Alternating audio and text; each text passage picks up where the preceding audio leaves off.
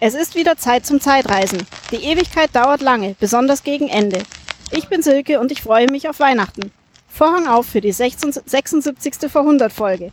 Steffen und Luis bitte auf die Bühne. 9. Dezember 1917. Im Dezember wird es um 0 Grad kalt, aber es bleibt trocken.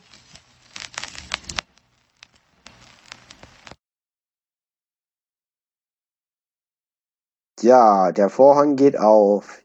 Hier sind der Steffen und der. Und der Luis, aber ich bin noch Steffen. Und ich bin Luis. Heute ist die 76. Folge von Vor 100. Wir haben den 9.12. heute und 100 Jahre zurück in die Vergangenheit. Steffen, wie gliedert sich unsere Folge? Wir haben zum Anfang wieder Hausmeisterthemen begrenzt auf zwei Minuten. Und dann sprechen wir über kuriose Dinge. Heute von vor 100 Jahren, unter anderem Russland, Deutschland, eine große Explosion. Und dann kommt äh, die Totholz-Rubrik, in der wir über Bücher sprechen. Steffen hat wieder einen Veteranen mitgebracht und ich rede wieder über James Bond, nämlich Harry Graf Kessler. Genau. Der alte Harry ist mal wieder da. Ja. Dann würde ich sagen, Steffen, beginnen wir direkt mit den Hausmeister. Ich stelle meine Eieruhr, diesmal habe ich sie auch dabei. Steffen liebt seine Eieruhr. Ich stelle sie auf zwei Minuten, denn Podcaster reden ja immer viel zu lang. Genau. So. Ja, es ist extrem viel passiert. Wir machen es kurz. Wo bist du, Steffen? Ich bin noch in Plenterwald in Berlin. Und Steffen hat eine neue Wohnung. Ja, tatsächlich. Also, liebe Zeitreisende, ihr müsst mir keine Wohnungsangebote von vor 100 Jahren mehr schicken. Ähm, ich ziehe demnächst um. Er zieht in den Westen. Ja, es ist, es ist Wedding. Da kann man noch sagen, es ist noch rustikal. Wir, wir wohnen aktuell Viertelstunde zu Fuß auseinander und jetzt muss man in den Wedding fahren. Ja, ich, ich Aber musste Luis vorhin die, die traurige Neuigkeit mitteilen. Er, er hat es mit Fassung aufgenommen.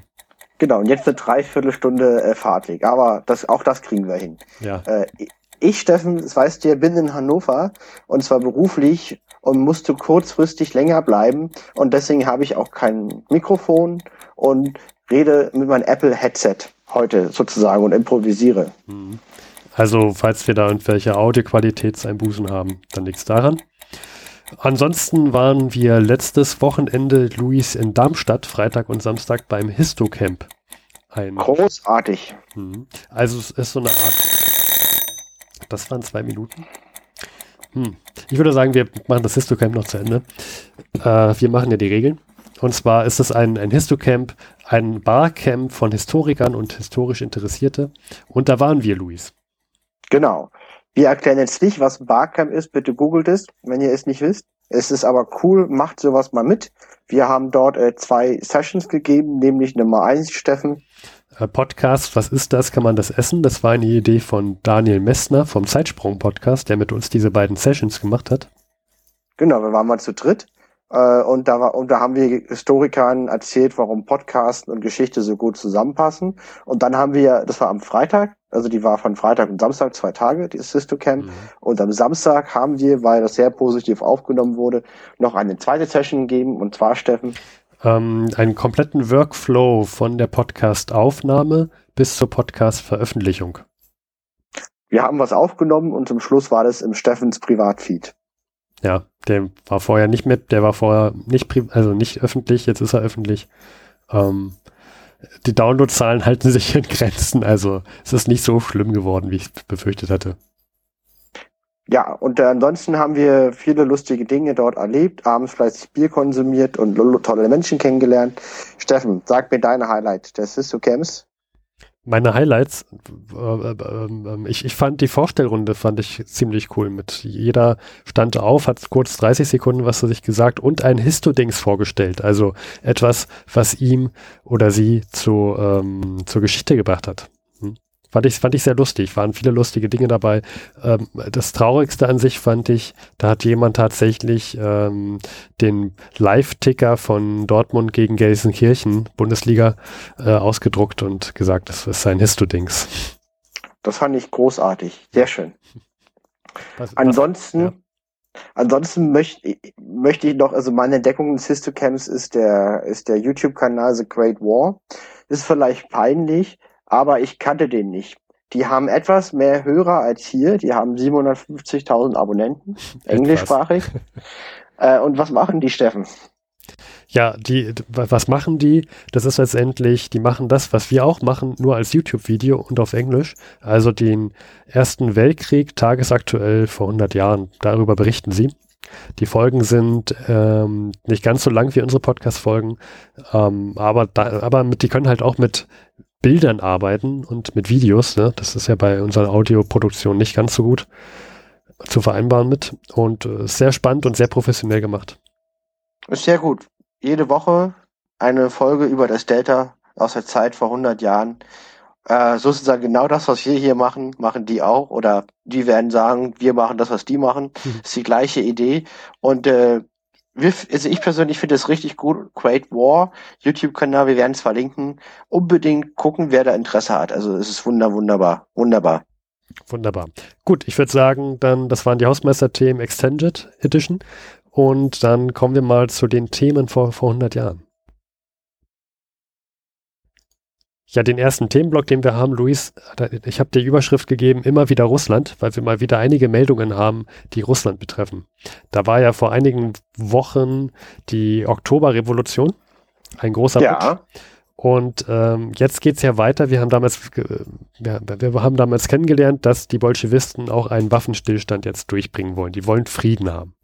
Richtig. Die wollen unbedingt Frieden haben. Mhm. Und ähm, das ist auch das, was die Revolutionäre, die Kommunisten angesagt haben, was Lenin angesagt hat, also als er die Macht ergriffen hat, mit uns gibt's Frieden und die müssen jetzt liefern. Genau. Und so nach einem Putsch haben die sich jetzt auch gesagt, naja, wir durchforsten jetzt mal die ganzen Aktenschränke der, der Regierung, auch die geheimen Aktenschränke und wollen das einfach mal veröffentlichen. Also die wollen die geheimen russischen Dokumente veröffentlichen. Und Dagegen hat jetzt jemand was ganz stark dagegen. Man könnte meinen, das ist doch nicht so schlimm, wenn man sich entschließt, mhm. einfach mal von der ehemaligen Regierung was zu veröffentlichen. Aber sowas Geheimes sind ja auch immer geheime Absprachen.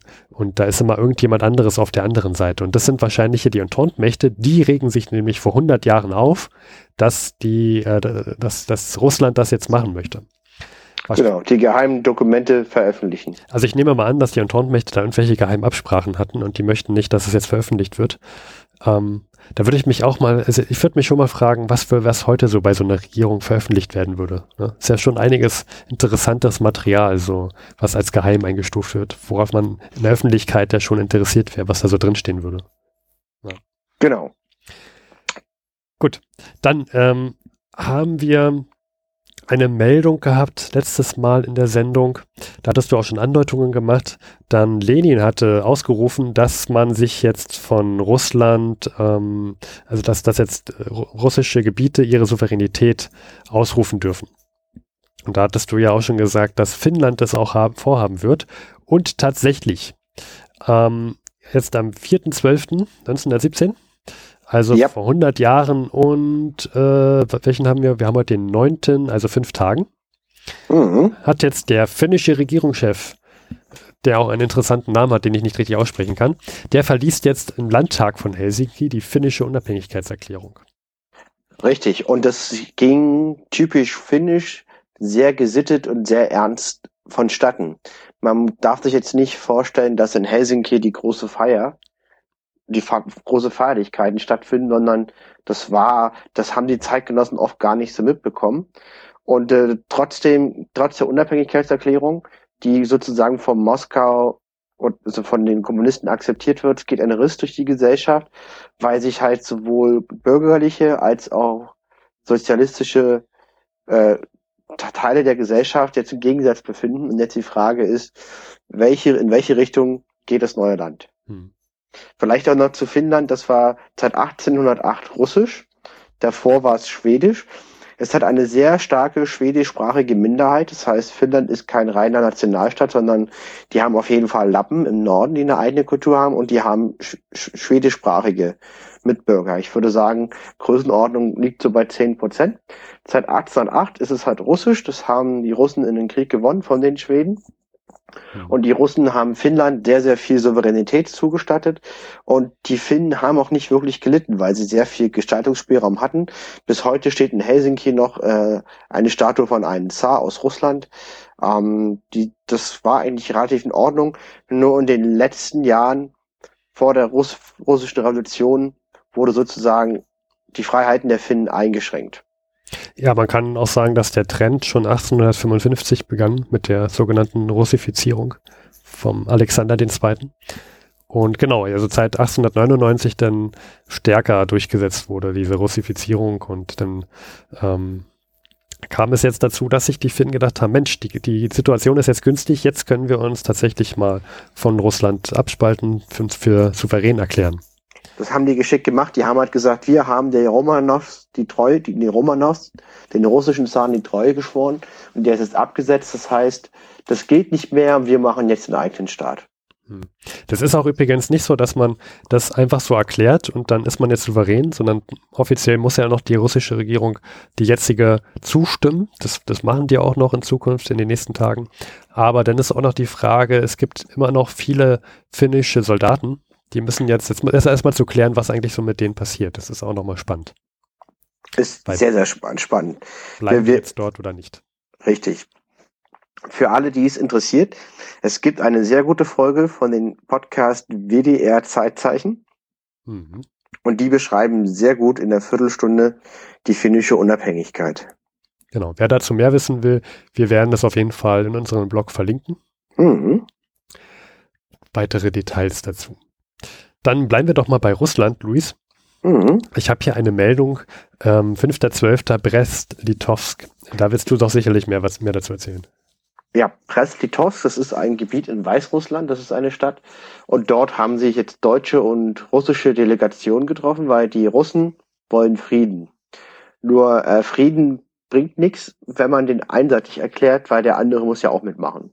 Also trifft man sich zu Verhandlungen. Und das ist halt in Brest-Litovsk in Weißrussland. Und dort wurde jetzt erstmal ein zehntägiger Waffenstillstand ähm, vereinbart.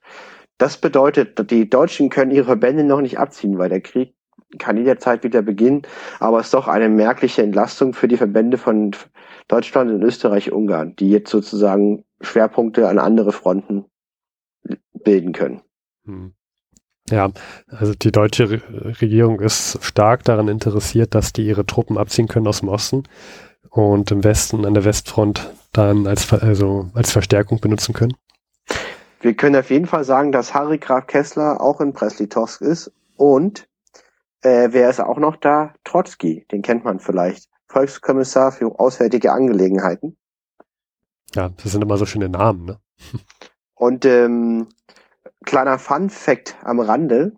Leo Trotsky, die russische Delegation möchte ja alles anders machen, weil die wollen ja sozusagen auch immer zeigen, sie sind nicht das Establishment, sie gehen einen völlig neuen Weg und deswegen haben sie mitgebracht zu den Verhandlungen einen einfachen Soldaten und einen Zivilisten. Steffen, da habe ich eine Frage. Stell dir mal vor, du bist jetzt Trot Leo Trotsky und du brauchst für so eine wichtige Verhandlung irgendeinen Zivilisten, um zu zeigen, wie neu und wie modern du bist. Wie findest du so einen? Einen zufälligen Zivilisten. Also ich gehe wahrscheinlich, weil ich ja mit dem Zug dahin fahre, werde ich gucken, dass ich auf dem Weg zum Zug irgendjemanden anhalte. Und man müsste natürlich noch zu äh, ähm, sicherstellen, dass der Zivilist meine Meinung repräsentiert, also jetzt kein, kein Putschgegner war. Ähm, suche ich mir einfach irgendjemanden, der vielleicht noch mit einer Fahne rumläuft. Ja, genau das ist passiert. Die haben irgendeinen Passagier auf dem Zug sozusagen mitgenommen und der ist jetzt auch da. Ja, war ja richtig geraten. Ja, sehr gut, sehr gut, Steffen, sehr gut. Ja, also. Übrigens, dieser Trotzki, habe ich noch eine andere Meldung gelesen und zwar ähm, waren von der britischen Regierung aus waren ein paar russische Revolutionäre ähm, interniert und die Briten, die verweigern die Freilassung dieser Revolutionäre. Und aufgrund dessen hat jetzt der Trotzki einfach mal gesagt, naja gut, dann verbiete ich jetzt, und das war ähm, sozusagen vorgestern, vor 100 Jahren, dann verbiete ich jetzt allen britischen Staatsbürgern Russland zu betreten. Jo. Das ist auch eine, ein starkes Stück, ne? Absolut. Wie äh, die Botschaft nach Jerusalem zu verlegen. Oh ja, ja, ja, starker Vorhundertbezug. So ein bisschen Elefant im Porzellanladen. Absolut. Hm. Ich würde sagen, Steffen, dann wechseln wir sozusagen die Ferngläser vom Osten in die Mitte zum Deutschen Reich. Ah, zu den Mittelmächten, ja. Ja. Mhm. Ähm, da- da haben wir eine schöne Meldung gefunden. Und zwar gibt es anscheinend vor 100 Jahren gerade einen Brauch. Und der resultiert aus einer Lebensmittelknappheit. Das ist ja gerade alles knapp bei den Mittelmächten und Deutschen Reich. Und ähm, dieser Brauch nennt sich wohl Spendieren. Luis, hattest du vorher schon mal davon was gehört? Nein. Ja.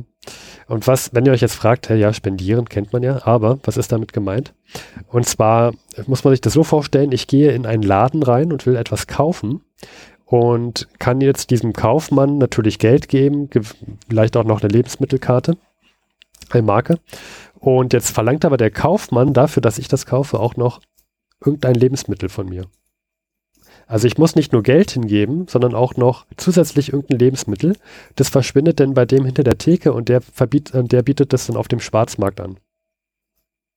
Ja, das ist natürlich schlimm. Mega, mega, also aus heutiger Sicht finde ich, ist es mega asozial und ich glaube, die Leute, die werden das damals auch nicht toll gefunden haben. Nee, also das ist halt Ausbeuten, ne? weil die sind ja am Verhungern, die Leute, und die haben ja keine Wahl. Ja, also du musst dann zusätzlich noch dein Lebensmittel abgeben, um etwas zu kaufen. Das ist eh knapp. Das ist Mhm. für, für dich wahrscheinlich sogar mehr wert als gerade die paar Groschen, die du da auf die Theke legen musst.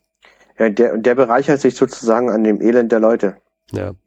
Und dieser Brauch nennt sich gerade vor 100 Jahren Spendieren und viele beklagen sich gerade vor 100 Jahren darüber. Bezeichnen Im es als Reich. Kriegsübel. Ja. Ja gut, die, Kauf, die Kaufleute werden sich wahrscheinlich nicht darüber beklagen. Nee, die nicht, aber zumindest spendieren, das haben wir mal vorgestellt. Dann haben wir noch äh, eine Meldung aus Düsseldorf. Und zwar, es gibt eine Kriegshunde-Sammelstelle. Ja, natürlich gibt es in Deutschland eine Kriegshunde-Sammelstelle.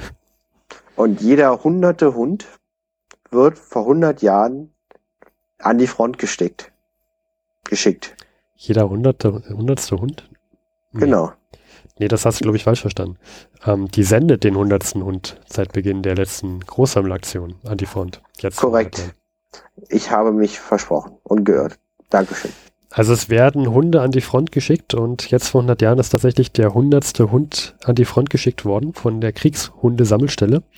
Und gleichzeitig rufen sie die Bevölkerung auch noch auf, wenn sie Hunde haben, die zwischen ein und drei Jahren sind, dass sie diese Tiere für den Felddienst ähm, an die Front schicken.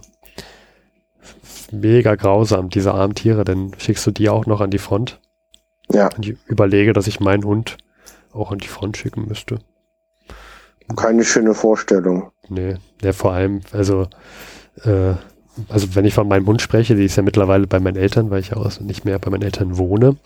Ähm, ist jetzt auch mittlerweile schon elf Jahre, aber die hat jedes Jahr zu Silvester, äh, liegt die unterm Tisch und zittert. Also so ein, allein Silvester ist schon nicht so geil für einen Hund und wenn denn an der Front überall dieser laute Lärm, das, das muss ja grauenvoll sein für so ein Tier. Absolut. Ähm, deswegen Reisewarnung vom Verhundert Podcast. Alle Zeit, an alle Zeitreisende mit Privatzeitmaschine, lasst eure großen Hunde zu Hause, wenn ihr in die Vergangenheit reist. Ja, sowieso. Passt auf. Apropos großer Knall, Luis, wo ich es gerade erzählt habe. Wir haben Nova Scotia. ja, ich musste gerade überlegen, was will der Luis jetzt? Ähm, und zwar die kanadische Stadt äh, Halifax oder Halifax, wie auch immer man es im Deutschen ausspricht.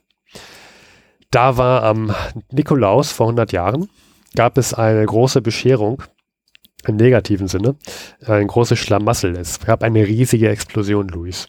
Die größte Explosion von Menschenhand vor der Atombombe. Ja, Menschen hat er. Und was ich so stark fand, weshalb ich auch so aufmerksam darauf wurde, war, dass äh, die Explosion fast 100 Kilometer weit zu hören war. Und ähm, also ein Schiff ist dort explodiert und äh, ein Ankerteil von diesem Schiff, was 517 Kilogramm wog, flog 3,7 Kilometer weit.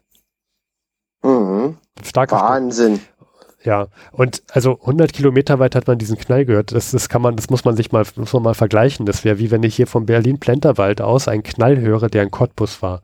Oder wenn irgendwas in Hamburg explodieren würde, denn, denn 100 Kilometer, das heißt, man würde es in Kiel, Lübeck, Bremen oder Spirin hören. Mhm. Das ist, ist eine riesige Entfernung. Wahnsinn. Gut, auf dem Wasserweg wird sich das nochmal anders verbreiten als auf dem Landweg. Ganz klar. Aber dass man ungefähr diese, diese Distanz mal einschätzen kann. Und ja, Also- äh, Das war auch eine mehrere hundert Meter hohe riesige Rauchwolke. ja. Ähm, wollen wir einfach mal schildern, was dort passierte? Ja. Und zwar, wir haben schon gesagt, das ist eine ähm, Stadt in Kanada, und zwar eine Hafenstadt. Und äh, sie wurde vor 100 Jahren genutzt, vor allem als Umschlagsplatz für ähm, Kohle und auch für Waffen. Und jetzt gab es da in dieser Stadt eine besondere geografische Lage. Ein wunderbarer Na Naturhafen, ne? Das heißt, durch einen sehr schmalen Kanal gab es dann in, in eine ganz große Bucht und alle Schiffe mussten einen sehr schmalen Kanal zur Ein- und Ausfahrt gleichzeitig nutzen. Mhm. Und jetzt gibt es ein Schiff, das ist die IMO. Die liegt schon seit ein paar Tagen, liegt die in der Bucht. Und die hat Eile und möchte gerne das Hafenbecken verlassen durch diesen Kanal. Und auf der anderen Seite, also von der Meeresseite aus, haben wir jetzt das Schiff Mont Blanc oder Mont Blanc. Und die möchte gern in das Hafenbecken rein und muss also auch durch den Kanal. Also die hat auch Eile, denn sie kommt nämlich etwas zu spät und ist voll beladen mit TNT und ähm, sehr vielen anderen leicht entzündbaren und explosiven Stoffen. Ähm, einfach mal um Zahlen zu nennen. Wir haben hier 720.000 Kilogramm TNT. Ja. Und dann ähm, habe ich hier was gelesen über 2000 Tonnen Pikrinsäure. Äh, da musste ich erstmal nachgucken, was das ist. Und tatsächlich ist es auch etwas, was man als äh, Sprengmittel mit benutzt hat. Es ist auch schon Ende des 19. Jahrhunderts benutzt worden. Äh, es gibt YouTube-Videos, wo ein paar Gramm dieses Materials genutzt werden und es einen riesig lauten Knall gibt und ähm, sehr viel Erde in die Luft geschossen wird. Ähm, also von diesem Material hatte dieses Schiff auch über 2000 Tonnen gelagert. Dann haben wir hier noch 56 Tonnen sogenannte Zellulose-Nitrat oder was ist bei uns in Deutschland besser bekannt unter Schießbaumwolle. Ähm, wer das nicht kennt, das ist äh, Material, wenn man da, da gibt es auch sehr viele YouTube-Videos, da hat jemand dieses, diese Schießbaumwolle in der Hand und dann kommt man nur leicht mit einem Feuerzeug ran und ähm, innerhalb von weniger als einer Sekunde ist einfach dieses Material in einer großen Flamme weggebrannt. Ähm, ist also sehr schnell entzündlich und gibt eine große Flamme. Ja, und äh, um es noch weiter zu verschärfen, haben wir hier noch 35.000 Benzol, äh, 35, äh, 35 Tonnen Benzol. Auch sehr brennbar. Ist jetzt kein Brennt, äh, ist jetzt kein Sprengstoff, aber es ist deutlich brennbar, ja. Also jedenfalls, und das Schiff, was in die Stadt rein will, kommt aus Frankreich und das hat diese Ladung. Genau, Mont Blanc. Und äh, es kommt sogar noch dazu, dass man eigentlich so ein Schiff, was solche gefährlichen Güter geladen hat, würde man eigentlich kennzeichnen mit bestimmten Flaggen auch. Da man jetzt aber im Ersten Weltkrieg sich befindet und auch U-Boote des Deutschen Reiches ähm, sich im uneingeschränkten U-Boot-Krieg befinden und einfach losschießen, äh, will man natürlich jetzt nicht dieses Schiff als kriegsbedeutend ähm, kennzeichnen. Ja. Deshalb wusste man auch nicht, was da so gelagert war. Deshalb Genau. war selber auf dem Schiff. Jedenfalls, die beiden Schiffen wollen jetzt durch dieses Nadelöhr. Dann gibt es ein Missverständnis in der Navigation. Beide Schiffe schalten ihre Maschine aus und treiben so ein bisschen in die gleiche Richtung und rammen leicht gegeneinander und durch metallische Reibungen entsteht ein Funken und die Mont Blanc beginnt zu brennen. Und was machen die Matrosen auf der Mont Blanc? Die, äh, die, die, die wissen, was gleich passieren wird und verlassen fluchtartig das Schiff in ihren Und? Beibooten. Und natürlich ver versuchen die Bewohner zu warnen, aber es gibt ein Problem. Ja, sie werden halt nicht verstanden. Es ist ähm, ent entweder sind entweder werden sie nicht gehört oder niemand kann ihre Zeichen deuten. Und Weil es sind ja Franzosen und die sprechen da Englisch. ja, das weiß ich gar nicht. Hast du das, hast du das nachgelesen? Dass, dass, Mhm, dass aufgrund, genau. also aufgrund der Sprache, ja? Ja, war ein Problem. ja. Und spannenderweise haben auch von den Leuten auf dem Schiff viele überlebt. Interessanterweise. Ja, von, von der IMO, glaube ich, ne? Mhm. Ja, es gibt so ähm, Bilder von beiden Schiffen. Also die Mont Blanc ist äh, quasi komplett zerstört, aber die IMO, ja, man erkennt, dass es noch ein, also man kennt noch, dass es ein Schiff war. Und ähm, jetzt muss man sich die Situation so vorstellen, dass jetzt also dieses Schiff ähm, Feuer fängt und es sich ja in einem Kanal befindet. Und gleich neben dem Kanal ist äh, Halifax sozusagen. Und jetzt rennen lauter Schaulustige und gucken sich diese Spektakel an. Die, die wissen ja gar nicht, dass das Schiff ähm, so viele, so viele Tonnen TNT und diese Pi- Pikrinsäure und Schießbaumwolle gelagert hat und denken sich, ach Mensch, guck mal, da ist ein Unglück passiert und jetzt, ähm, ja, da brennt halt was. Genau, es ist eine riesen Rauchwolke und es brennt erstmal nur. Und das Schiff, es sieht aus wie jedes Schiff, brennt und dann beginnt die Explosion. Boom. Und dann was, Steffen? Was sind die Folgen? Ja, also wie gesagt, nochmal zu erwähnen, 100 Kilometer weit hört man diese Explosion. Sie ist so stark, dass sie ein 517 Kilogramm, Kilogramm schweres Ankerteil, Wie hoch war 3,7 Hm? Wie hoch war die Flutwelle? Die Flutwelle war sechs Meter hoch. Es gibt also eine, eine riesige Flutwelle und ähm, durch den lauten Knall zersch- zerschellen auch noch Gläser in den ganzen Gebäuden in der Umgebung und zwar im zwei Kilometer Radius. Zwei Quadratmeilen der Stadt sind komplett zerstört. 2000 Tote. 9000 Verletzte und 12.000 Obdachlose. Gleichzeitig ist ein schwerer Blizzard und äh, das erschwert die Rettungsmaßnahmen erheblich. Ja. Es ist also ein enormes, äh, äh, ein, ein enormes Unglück. Ähm, empfe zu empfehlen, das hat uns auf Twitter der Arnim, äh, at Arnim Rantoron, äh, getwittert, ein Video, um der das auch nochmal schematisch dargestellt wird, wie jetzt die Ausweichmanöver aussahen und so weiter. Es ist äh, sehr informativ, wer dazu mehr wissen will, sollte sich das ansehen. Und auf dem Twitter, äh, YouTube-Kanal, den wir schon vorhin erwähnt haben, die haben das auch mit erwähnt in einer Folge, nicht wahr, Luis? Genau, in der neuesten Folge haben die das Unglück nochmal dargestellt.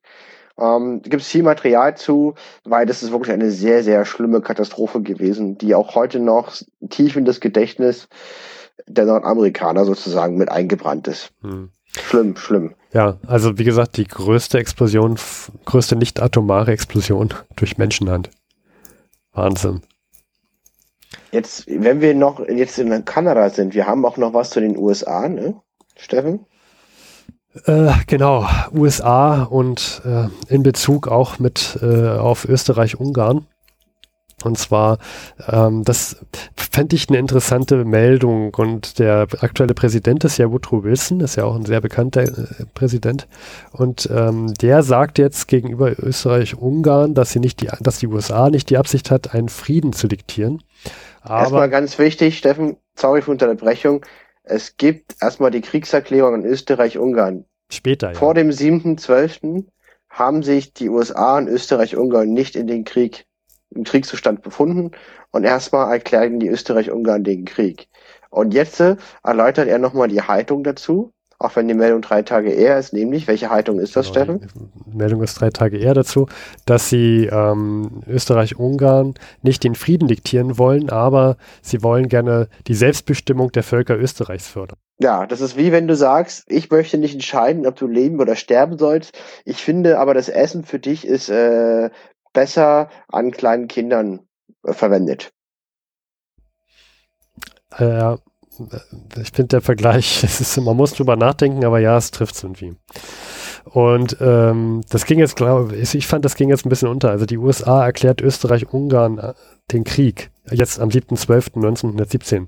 Vorher, Ja. vorher haben sie sich offiziell nicht mit Österreich-Ungarn im Krieg befunden. Ähm, zur Erinnerung, am 6.4. dieses Jahres, also im April, hat die USA eine Kriegserklärung an das Deutsche Reich gesendet. Mhm. Ähm, jetzt könnte man sich fragen, warum, wenn jetzt das, das Deutsche Reich mit Österreich-Ungarn verbündet ist, warum hat jetzt die USA so spät erst an Österreich-Ungarn den Krieg erklärt? Das liegt daran, dass die USA noch gehofft hat, einen Sonderfrieden mit Österreich-Ungarn ähm, zu finden.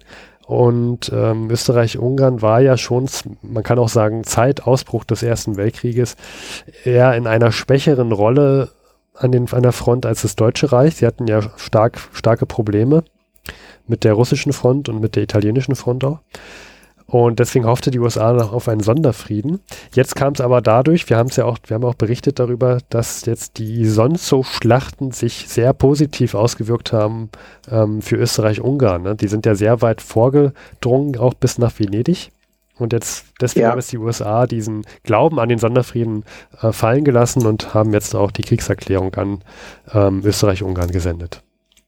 Sehr schön, das wusste ich gar nicht, Steffen. Tja, kannst du mal sehen. Von mir lernt man auch manchmal was. nee, nicht manchmal, immer. Super. Ähm, also das fand ich ja auch interessant, dass die Amerikaner in Österreich, Ungarn ewig den Krieg nicht erklärt haben. Hm. Ja, ich, äh, ich muss auch sagen, ich wusste das auch noch nicht, bevor ich jetzt die Meldung nicht gelesen hatte und dann mhm. ein bisschen nachrecherchiert hatte. Ähm, wir waren jetzt schon bei USA, Luis, und äh, Achtung, goldene Brücke. Ähm, die USA und Großbritannien haben ja auch eine äh, starke geschichtliche Bindung. Kommen wir doch mal zu Großbritannien. Großbritannien ist eine Insel. Apropos Insel. Irland. Irland. es äh, klappert hier nur von goldenen Brücken. Ähm, ja, die irische Regierung oder besser gesagt, Irland hat ja eine starke Unabhängigkeitsbewegung. Das wird im Laufe des späteren 20. Jahrhunderts wird es nochmal ähm, starke Auseinandersetzungen geben und Konflikte geben, auch mit dem, äh, mit dem Vielleicht hm? kurze Erklärung, Irland ist, gehört zu Großbritannien. Komplett. Hm, es gibt kein Nordirland, sondern Irland ist komplett in der, zu, in der Zeit vor, vor 100 Jahren Englisch. Genau. Und wir hatten schon in anderen vor 100 Folgen ähm, erwähnt den Osteraufstand. Das war letztendlich ein Aufstand, in dem eine Partei die Unabhängigkeit Irlands erklärt hatte und ähm, das fand natürlich die Regierung, die britische Regierung nicht gut. Es gab einen Aufstand, der wurde niedergeschlagen. Es gab 450 getötete Menschen und 97 Aufständische wurden zum Tode verurteilt. Also vor allem die äh, Redelsführer. Und äh, diese nationalistische Partei, von der wir reden, das ist die, ich weiß nicht, wie man es richtig ausspricht, äh, Sinn Fein, glaube ich. Mhm. So, also wenn man das übersetzt, klingt das, heißt das so viel wie wir selbst. Ist auch schon 1905 schon gegründet worden. Die gibt es heute immer noch? Und die ruft jetzt, ähm, weil sie die Unabhängigkeit mit ähm, wieder vorantreiben will, ruft sie jetzt alle zur Fahnenflucht auf, alle ihren. Und das Kuriose dabei ist sogar, also da merkt man auch, dass die Bevölkerung dahinter steckt, äh, dahinter steht, dass die Bevölkerung die Flüchtlich Flüchtigen sogar deckt. Also die britische mhm. Armee schafft es nicht, diese Soldaten zu, in Irland zu rekrutieren. Mhm. Ist auch mal was. Also da merkt man schon, dass äh, diese Unabhängigkeitsbewegung auch von der Bevölkerung in weiten Teilen akzeptiert wird. Ne? Mhm. Ja. Gut, ähm, kleiner Exkurs nach Irland. Kommen wir mal wieder zu Brit äh, Großbritannien, Luis. Mhm. Und ähm, etwas sehr Geschichtsträchtiges ist auch passiert. Es ist sowieso sehr viel passiert in, letzten, in den letzten zwei Wochen von 100 Jahren. Deswegen rasen wir hier auch so durch. Ähm, und zwar Stichwort Palästina und Jerusalem. Ist ja jetzt auch gerade wieder in den Medien, denn äh, du hattest es schon erwähnt, jemand im Weißen Haus überlegt gerade, äh, Jerusalem dahin die Botschaft zu. Äh, Nein, nicht überlegt, er hat es verkündet und er wird es machen. Hm, ja, ich bin mir da noch nicht, noch nicht so sicher, ob er das wirklich noch machen wird. Schauen wir mal. Äh, Leute, die das hören, die sind jetzt wahrscheinlich schlauer, weil wir in der Vergangenheit uns noch befinden. Ja, okay, er hat zumindest gesagt, dass er die Botschaft verlegt und äh, vor 100 Jahren war Jerusalem osmanisch. Ja, genau. Und ähm, jetzt hat tatsächlich äh, ja, britische Streitkräfte haben es tatsächlich geschafft, in Jerusalem einzurücken. Und das bedeutet, das muss man sich jetzt auch mal auf der Zunge zergehen lassen, das bedeutet, dass die osmanische Herrschaft endete nach 673 Jahren. Was auch sehr interessant ist, wenn man sich äh, Bilder aus dieser Zeit anguckt von Jerusalem, das ist sehr, sehr klein, unfassbar klein. Das wirkt wie so eine ganz kleine Stadt. Es ist eine super kleine Stadt, total hm. niedlich. Hm. Und ähm, diese Palästina-Offensive, wie sie genannt wird, die dauerte sechs Wochen. Also seit sechs Wochen probieren sie da diese Stadt einzunehmen. Jetzt haben sie es geschafft. Und äh, das fand ich auch noch interessant, ähm, dass der, dass dieser Sieg vor allem einem General Allenby zugeschrieben wird oder Allenby. Mhm. Und der ist noch gar nicht so lange jetzt dafür zuständig gewesen, diese, diese Stadt einzunehmen und sich da in dem, ähm, in dem Flecken Erde da so rumzutreiben. Aber sein Vorgänger wurde abberufen, weil er stark gescheitert ist mit einer, mit der Gaseoffensive im März.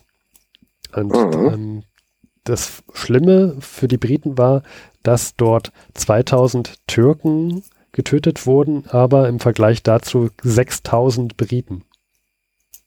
Mhm. Das ist natürlich mal wieder äh, Zahlenschieberei, ne? Ähm, aber Krieg wird teilweise auch in Anzahl Verluste gemessen und das war ein Grund, dass der Vorgänger abgerufen wurde und jetzt dieser General Allenby oder Allenby kam und er äh, hat es tatsächlich geschafft, Jerusalem einzunehmen, nach, nach nur sechs Wochen. Vor. Hat er auf jeden Fall auch zur richtigen Zeit am richtigen Ort und Jerusalem ist gefallen. Ja. Die Briten werden ja später noch äh, schlimme Sachen da machen. Ähm, Auswirkungen haben wir auch noch heute, 100 Jahre später. Mhm. Genau, diese Aufteilung des Nahen Ostens zwischen den Großmächten. Aber wir haben jetzt noch, jetzt, jetzt, jetzt sind wir schon im Nahen Osten. Wie gesagt, es ist viel passiert. Wir haben ja auch einen Weltkrieg. Jetzt würde ich sagen, gehen wir mal nach Afrika, Steffen. Da waren wir lange nicht mehr. Ja, über Afrika haben wir gerade erst am Samstag mit äh, Jan drüber gesprochen. Ähm, aber was gibt's denn vor 100 Jahren da so, Luis? Genau, und zwar, die Deutschen hatten ja auch Kolonien in Afrika, als der Erste Weltkrieg begann. Zum Beispiel Deutsch-Südwestafrika, das heutige Namibia, Togo, das heutige Togo oder halt Deutsch-Ostafrika als größte Kolonie, das ist das heutige Tansania. Aber die, die, die ehemalige deutsche Kolonie ist wesentlich größer. Äh, und zwar, sie umfasst die heutigen Länder Tansania, Burundi, Ruanda und Teile Mosambiks. Doppelt so groß wie das damalige Deutsche Reich von der Fläche her. Das Deutsche Reich ist ja auch um einiges größer als das heutige Deutschland. Und was würdest du schätzen, was hatten auf dieser Fläche, wie viele Leute haben da gelebt? Keine Ahnung. Also wahrscheinlich mehr als im Deutschen Reich sogar. Nee, wobei, wobei, das ist ja alles, ist ja alles nicht so, nicht so, nicht so dicht besiedelt, ne? Äh, nee, ich kann es nicht sagen, Luis, weiß ich nicht. Sag mal. 7,7 Millionen. Ja, das ist 1913. Wenig. Das ist wenig. Und jetzt überleg mal, überleg mal, okay, du hast 7,7 Millionen Einwohner. Wie viele davon würdest du schätzen, waren Europäer, die das Land beherrscht haben? Wahrscheinlich. das ganze Land. Wahrscheinlich nur ein Bruchteil. Ähm, weiß ich nicht. Ich werfe jetzt irgendwas in den Raum. Eine Million? 5000. 5000. ja. Unfassbar. Ja. Ja. Und äh, diese 5000, die haben jetzt seit dem Ersten Weltkrieg auch noch mit äh, gekämpft auf Seiten und haben probiert, die Kolonie zu verteidigen? Nee, also der Krieg wurde natürlich geführt mit den einfachen Leuten. Und ähm, die einheimischen Soldaten nannte man Askaris. Und äh, erst, äh, Deutsches Afrika war die bevölkerungsreichste Kolonie der Deutschen. Mhm. Sie war, sie ist äh, auch die einzige Kolonie, die noch nicht gefallen ist. Stark, dass sie sich immer noch so halten können, ja. Richtig. Finde ich auch stark, weil die sind natürlich einer riesigen Übermacht sozusagen unterlegen, weil an allen Grenzen befinden sich feindliche Truppen. Sie haben eine Grenze mit englischen Kolonien, sie haben eine riesige Grenze mit einer belgischen Kolonie und auch mit einer portugiesischen Kolonie, nämlich Mosambik und Belgien, die haben Kenia, Kenia. Und ähm, bis März 1916, also knapp fast zwei Jahre, konnte die größte, konnte der größte Teil des Gebietes ähm, gehalten werden. Hm. Es konnte sogar ein Landungsversuch zurückgeschlagen werden. Wahnsinn. Ähm, weil ich meine, die sind ja auch vom Nachschub völlig ausgeschlossen, ne? Genau. Ja, es gab nur Unterstützung in Form von zwei Schiffe. Blockadebrecher haben es geschafft, aus dem Deutschen Reich nach deutsches Afrika durchzubrechen. Ja. Wobei man ja auch sagen muss, also die werden wahrscheinlich kein Problem gehabt haben mit der Versorgung mit, Na mit Lebensmitteln, sondern eher mit der Versorgung mhm. mit äh, Waffen und Munition. Ne? Ja, richtig. Also die, die, die Armee der Deutschen nennt man Schutztruppe. Das waren bei Kriegsausbruch 2500 Askaris und 200 weiße Soldaten. Äh, Offiziere meine ich. Und äh, das sind halt nicht viele. Ähm, also die Truppenstärke wird angezeigt mit fast einer Viertelmillion sozusagen zu 15.000 zu Höchstzeiten des Krieges. 15.000 zu Höchstzeiten, das ist ja ein Bruchteil. Und, und die, genau, die Alliierten hatten sozusagen 250.000 Soldaten. Und die Deutschen konnten sich bis jetzt behaupten. Es gibt aber eine Einschränkung. Es ist Deutsch-Afrika ist mittlerweile sozusagen komplett besetzt hm. von den Truppen der Alliierten. Mhm. Und jetzt stellst du dich, okay, äh, wo sind da die deutschen Truppen hin, wenn das komplett besetzt ist, aber die sich noch behaupten können? Na, die werden wahrscheinlich in den Rand, äh, in die Umgebung geflüchtet sein. Die sind geflohen nach Portugiesisch, in die portugiesische Kolonie Mosambik. Ähm, aber also die, die Kolonie ist portugiesisch, aber sind die, die sind doch auch nicht auf Seiten der Mittelmächte, sondern die sind doch auf Seiten der Entente. Genau, und die deutschen Truppen, die deutschen Truppen sind die Resttruppen, hm. so, sozusagen, also die haben, die haben einen Buschkrieg geführt mit kleinen Nadelstichen gegen diese sehr großen Verbände und sind jetzt geflohen nach Mosambik. Also das, was noch übrig ist, das sind ungefähr 2000 Leute. Ja. Und äh, haben dort die Portugiesen besiegt und flüchten vor den feindlichen Truppen sozusagen durch Mosambik jetzt. Muss dir vorstellen, die 2000 Verbände von Deutsch aus Afrika, das sind wie gesagt nur wenige hundert Europäer und die meisten, die meiste Last tragen einheimische Träger und diese Askaris, diese einheimischen Soldaten. Mhm. Und äh, die werden verfolgt von den alliierten Truppen, die kriegen die nicht zu fangen. Also so ein bisschen Guerillakrieg, ja? ja, genau. Das klingt erstmal so ganz lustig, wenn man das so erzählt. Ähm, aber der Krieg war sehr, sehr schlimm. Also bis zu zehn Prozent der Bevölkerung sind, sind da gestorben. Und im Anschluss noch viel mehr an Hungersnöten, weil auch die Deutschen systematisch Ernten vernichten, um verbrannte, Taktik der verbrannten Erde sozusagen anwenden. Mhm. Und jede Armee hat tausende von Trägern, die zwangsverpflichtet werden und auch entsprechend schlecht versorgt werden. Ja. Das ist, ist Krieg ist halt im Allgemeinen scheiße und ähm, die haben sich anscheinend auch nicht in Afrika nichts gegönnt. Absolut. Also die, die Deutschen haben auch mittlerweile kein Funkgerät mehr und die Verbindung nach Deutschland ist abgeschlossen, also gibt, existiert nicht mehr. Und was auch interessant ist, es gab einen Versuch, einen, mit einem Luftschiff den Nachschub zu senden.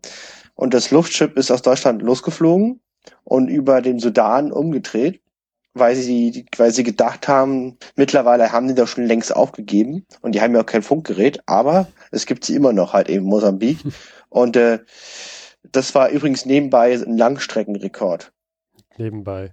Ja, das ist. Nebenbei. Das ist eine, also, als du gerade sagtest, Luftschiff, da hätte ich jetzt gedacht, dass die kurz vor dem Treffpunkt mit dem Luftschiff hoch, also aufge, aufge, ja, losgeflogen sind. Aber wenn die vom Deutschen Reich losgeflogen sind, das ist ja eine riesige Distanz. Ähm, weißt, du aus, weißt du, aus welcher Stadt die los sind? Sind die aus Berlin oder so? Weißt du das? Ja, die sind in Berlin starken los, haben natürlich nochmal einen, einen Stop in Bulgarien gemacht, ist ja klar. Okay. Ja, ähm, ich weiß gar nicht, wie schnell man mit so einem Luft Luftschiff damals unterwegs war, aber nach Bulgarien, das sind ja schon mal bestimmt so um die 1000 Kilometer, 1300 vielleicht. Wenn du dann sagst, nochmal nach Sudan, bist du bestimmt bei so 4000 Kilometer ungefähr. Ja, ich krieg das raus, wie lange das gedauert hat. Warte mal kurz. Ähm, genau, das war die LZ 104. Ist auch, ist auch, eine gefährliche Strecke. Also klar, bis Bulgarien kommst du mit dem Luftschiff einigermaßen ungefährlich hin. Aber dann musst du ja wahrscheinlich übers Mittelmeer, Griechenland sind gerade so die Entente-Mächte, auch Ägypten, die Briten sind, glaube ich, gerade da. Ne? Ich meine, die sind, mhm. haben es ja auch gerade geschafft, nach Jerusalem vorzudringen. Es äh, ist, ist schon nicht ungefährlich, da mit so einem Luftschiff da durch, durchzufliegen. Ja, also, also das Luftschiff flog los in Bulgarien am 21. November. Ja. Und es kam zurück, es brauchte 95 Stunden für die 6700 Kilometer. 95 Stunden. So knapp vier Tage. krasser Scheiß, 95 Stunden, ja. Also das ist gar nicht mal so langsam. Wahnsinn. Ja, also das finde ich auch sehr, sehr interessant. Vor allem, das müssen die ja wieder zurückfliegen. Ja, also die Geschichte von Deutsch aus Afrika ist sehr interessant. Ähm, auch na, nach dem Krieg, auch nach dem Zweiten Weltkrieg wurden an den Askaris auch aus Deutschland ähm, Pensionen und Renten bezahlt. Ja. Und die überlebenden Kolonialtruppen wurden nach dem Krieg als Helden gefeiert. Ein bekannter Name in Deutschland ist Paul von Lettow-Vorbeck, das war der Gouverneur. Mhm. Ähm, ist halt die Frage, für den einen ein Held, für den anderen, wenn man überlegt, wie viele Leute da gestorben sind, Ja. die Frage ist für was. Ne? Also die, die Truppen, die galten als extrem loyal Aha. in Deutsch-Ostafrika. Gut, Also das ist wirklich überliefert. Ähm, das ist wirklich ein relativ interessantes Phänomen, weil die Deutschen als, als Kolonialmacht überhaupt nicht beliebt waren eigentlich.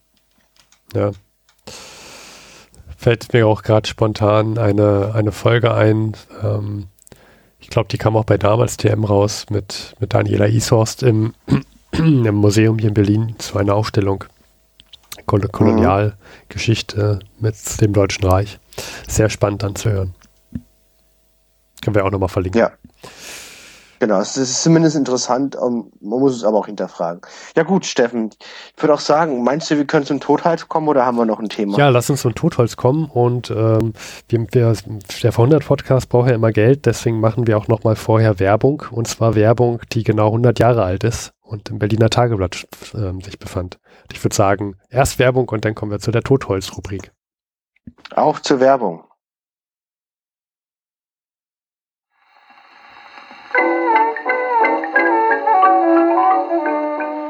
Kaufen Sie rosige Wangen, Liebreiz, Anmut und jugendliches Aussehen verschafft sich jede Dame in wenigen Minuten durch Anwendung von Reichheitskräutercreme Rosa Derma für Damen mit bleichem Ton.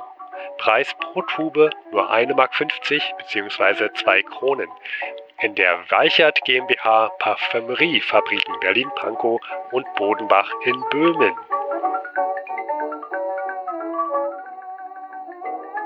Kaufen Sie Der Weltkrieg in der Medaille. Gedenktaler in Silber, nur 7 Mark das Stück. Platiniert 18 Mark das Stück. Münzhandlung und Medaillenverlag Robert Ball Nachfolge. Abgebildet sind zum Beispiel General von François, Martin Luther, Admiral Schwer, der Sieger von Skagerrak, Generaloberst von Borch, Kaiser Wilhelm II., Generaloberst von Hindenburg, Prinz Leopold von Bayern, Ludwig III. von Bayern, von Mücke Graf Zeppelin, oder der Held der See, Admiral von Spee. Es empfiehlt sich, die Gussmedaillen platiniert zu bestellen, da, die, da das Relief in dieser Ausführung besser zur Geltung kommt. Reich illustrierter Prospekt der Bilder aller Heerführer enthaltend. Bis jetzt 80 Modelle fertiggestellt. Auf Wunsch kostenlos. Girobank Deutsche Bank.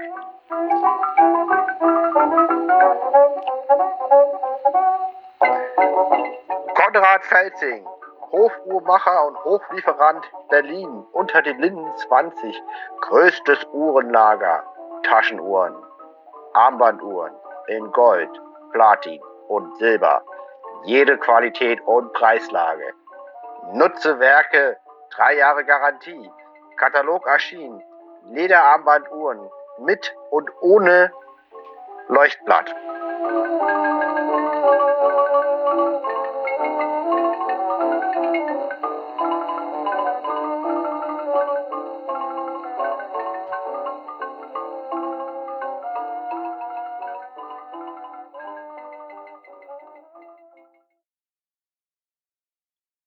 Gut, wir kommen jetzt zur Totholz-Rubrik nach dieser Werbeeinblendung. Äh, ich glaube, wir haben ein paar neue Hörer, Luis, deswegen erkläre ich kurz, was wir hier machen. Ich habe im Februar das Buch geschenkt bekommen, Last Post von Max Arthur, ein Journalist, der Veteranen, als sie schon jenseits der 100 waren, interviewt hat über ihr Leben. Und diese Ve- Veteranen waren alle Überlebende des Ersten Weltkrieges und haben in diesen auch gedient. Und heute habe ich mir rausgesucht, Harold ähm, Lawton, er war Private, ist geboren 1899, am 27.07. Und er starb ähm, 2005 zu Weihnachten am 24.12. Wow. Mhm. Also er ist 106 Jahre alt geworden und äh, tatsächlich zu Weihnachten, am Weihnachtsabend gestorben. Der war 16 Äh. Jahre alt, als der Krieg losging.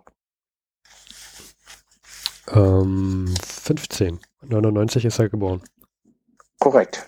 1899. Ja, verrechnet. Genau, ähm, er, er erzählt diesmal nicht so viel von seiner Vorgeschichte, als er noch klein war, hat er dies gemacht und so weiter wie die anderen. Aber er fängt an mit einer, ähm, jetzt wird's romantisch, mit einer kleinen Liebesgeschichte. Als er zehn Jahre alt war und mit seiner Mutter gerade spazieren ging, da äh, hat die Mutter eine Bekannte getroffen und die hatte auch ihre Tochter dabei, die war damals sieben Jahre. Und die Eltern wollten sich ein wenig unterhalten und haben ähm, die Kinder aufgefordert, doch kurz spazieren zu gehen unten am Kanal. Und daraufhin hat er sich mit zehn Jahren in die drei jüngere ähm, Betty, ich glaube, sie hieß Betty, ja, in Betty ähm, verliebt. Und tatsächlich haben sie sich später irgendwann mal wieder getroffen und sich dann auch verlobt und haben drei Kinder bekommen. Schön. Also sehr romantisch. Wie romantisch. Sehr Ich- schön. glaube, sie ist, das stand ja auch wo drin, ich glaube, sie ist 1991 gestorben. Und ähm, seine drei Kinder hat er, glaube ich, auch überlebt. Ah, das ist aber hart, die Kinder ja. zu überleben. Also ich meine, er ist ja 106, das ist ja unfassbar alt. Ja? Das ist dann schon harter, harter Brocken. Gut, ja, ähm, wir gehen weiter in das Jahr 1917. Damals war er 18 Jahre alt und er ging zur Armee. Äh, Cheshire äh, äh, Regiment. Ähm, das ist jetzt relativ äh, irrelevant, was es ist. Äh, Wichtig ist, dass er im Dezember 1917, also vor 100 Jahren, in Bethune war. Und er beschreibt die Situation dort als sehr chaotisch. Wo war äh, er? niemand Entschuldigung, Steffen. in Bethune. B-E-T-H-U-N-E. Bethune. B-E-T-H-O-M-E. Bethune oder Bethune? Bethune. Bet wir, sprechen es wahrscheinlich total falsch, aber wahrscheinlich wird es sowieso Bethune oder sowas geschrieben. Ja, das ist der in Frankreich. Ja. In der wunderschöne Frankreich. Das ist eine Gemeinde, die hat heute 25.000 Einwohner und der ist eine wunderschöne kleine Stadt, wie gesagt. Äh, Äh, äh, liebe Zeitreisende, ähm, Kritik bitte an Louis Z. Vorhundert für diesen furchtbaren Akzent. ja, genau. Gut. Ja, ähm, ich glaube, Bethune wird nochmal im Zweiten Weltkrieg etwas, wird eine entscheidendere Rolle spielen nochmal. Liegt in Flandern, direkt an der Grenze zu Belgien, sehr nah sozusagen, Ja. sehr nah an, am, am, am Meer. Der Ort ist jetzt auch gar nicht so relevant für das, was gleich folgt. Denn wie gesagt, er kam im Dezember 1917 dahin, da war er schon 18. Und er beschreibt alles als sehr chaotisch. Niemand wusste so richtig, wer wie wohin gehört. Kann aber auch sein, dass es einfach seine, dass er, dass er sich damals noch nicht so zurechtgefunden hat. ne? Er kam mit, das war sein erster Einsatz, den kam er dahin und wusste noch nicht so wirklich, wie der Hase läuft. Wahrscheinlich hatte das deswegen als sehr chaotisch empfunden. Wichtig ist jetzt eher, was im April 1918 folgt. Und zwar sagt er, dass es damals ähm, ein portugiesisches Bataillon gab, was überrannt wurde. Und die Situation endete so, dass er irgendwann mit sechs anderen aus diesem Bataillon im Schützengraben lag. Und er musste das verteidigen. Sie hatten kaum noch Munition, kaum noch Lebensmittel und sie haben es geschafft, tatsächlich drei Tage lang die Stellung zu halten, bis sie irgendwann keine Munition und keine Lebensmittel mehr hatten. Das ist, schlechte, ist eine schlechte Situation, ne? Mhm, auf jeden Fall. Und ähm, jedenfalls kamen die, und er, das habe ich vorher hier noch nicht in dem Buch gelesen, er bezeichnet die Deutschen als Jerrys. Die Jerrys kamen. Und ähm, sie haben keine andere Wahl gehabt, als sich ähm, zu ergeben. Mhm. Das heißt, was jetzt folgt, ist ein Bericht eines Kriegsgefangenen, Luis. Aha, interessant. Jetzt bin ich ja gespannt. Ich wette, ich bin ich echt gespannt, wie es Ihnen in Deutschland ergangen ist. Ich, Ja. ich habe keine großen Hoffnungen. Ich hoffe, er wurde besser gut behandelt irgendwie und, und ernährt und alles. Ja. Ähm, wie gesagt, wir müssen uns die Zeit vor Augen halten. Wir sprechen hier vom April 1918.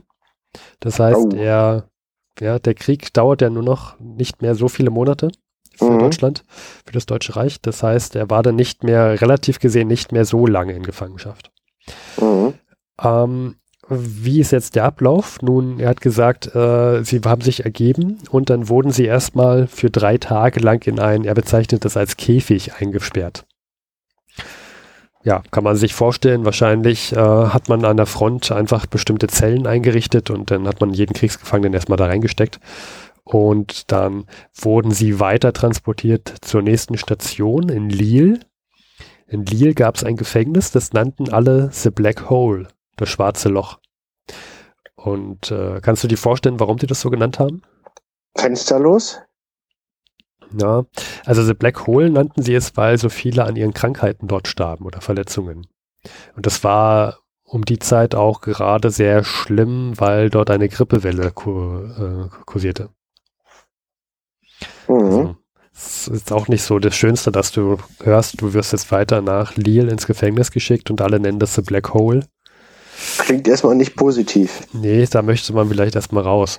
Und dieses Gefängnis, das war ein altes, von den Franzosen übernommenes Fort, Fort, Fort und bestand letztendlich aus einer großen Halle. Und dieser großen Halle mussten alle Gefangenen schlafen und sich aufhalten und der bezeichnet das einfach nur als äh, eine große, also es war die reinste Hölle.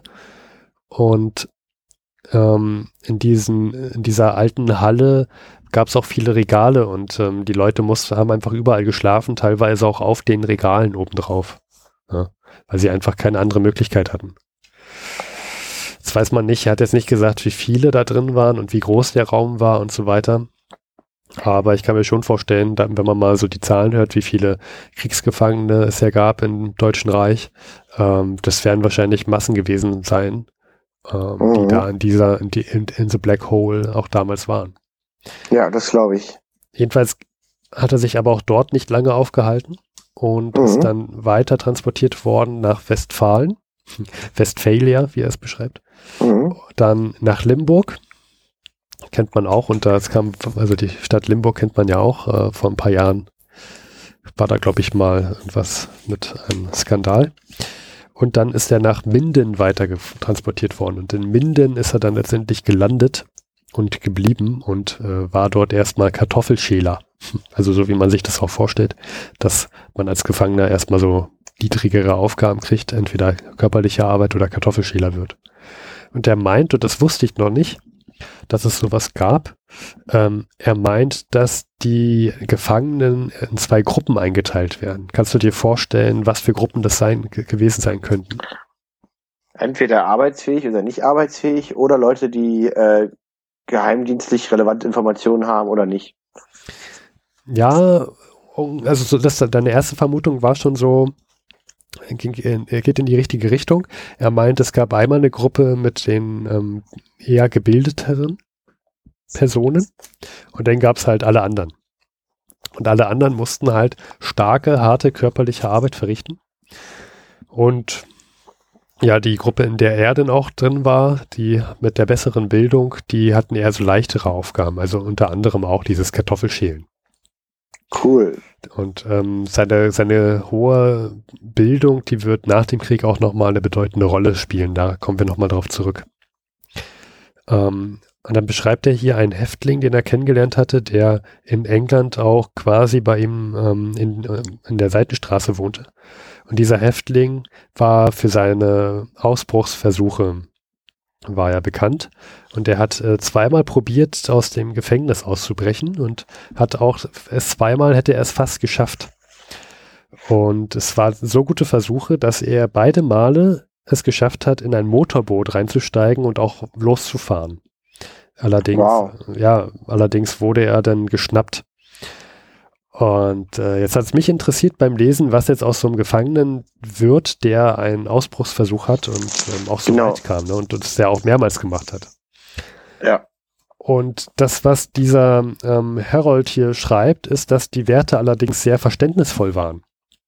Ähm, das waren, vor allem waren die Wärter, ähm, also sie hatten sehr viel militärgeschichtlichen Hintergrund, also, also sie waren schon lange im Militärdienst und kannten sich auch aus so mit Militärehre und die meinten, dass sie das verstehen können, dass er ausbricht und ausbrechen will. Das gehört schließlich zur militärischen Ehre. Man muss es versuchen als richtiger Soldat. Und äh, deswegen haben sie es ihm auch nicht so groß übel genommen. Also sie haben ihn zwar bestraft, aber jetzt nicht mit dem Tode, nicht, nicht zum Tode verurteilt oder so weiter. Mhm.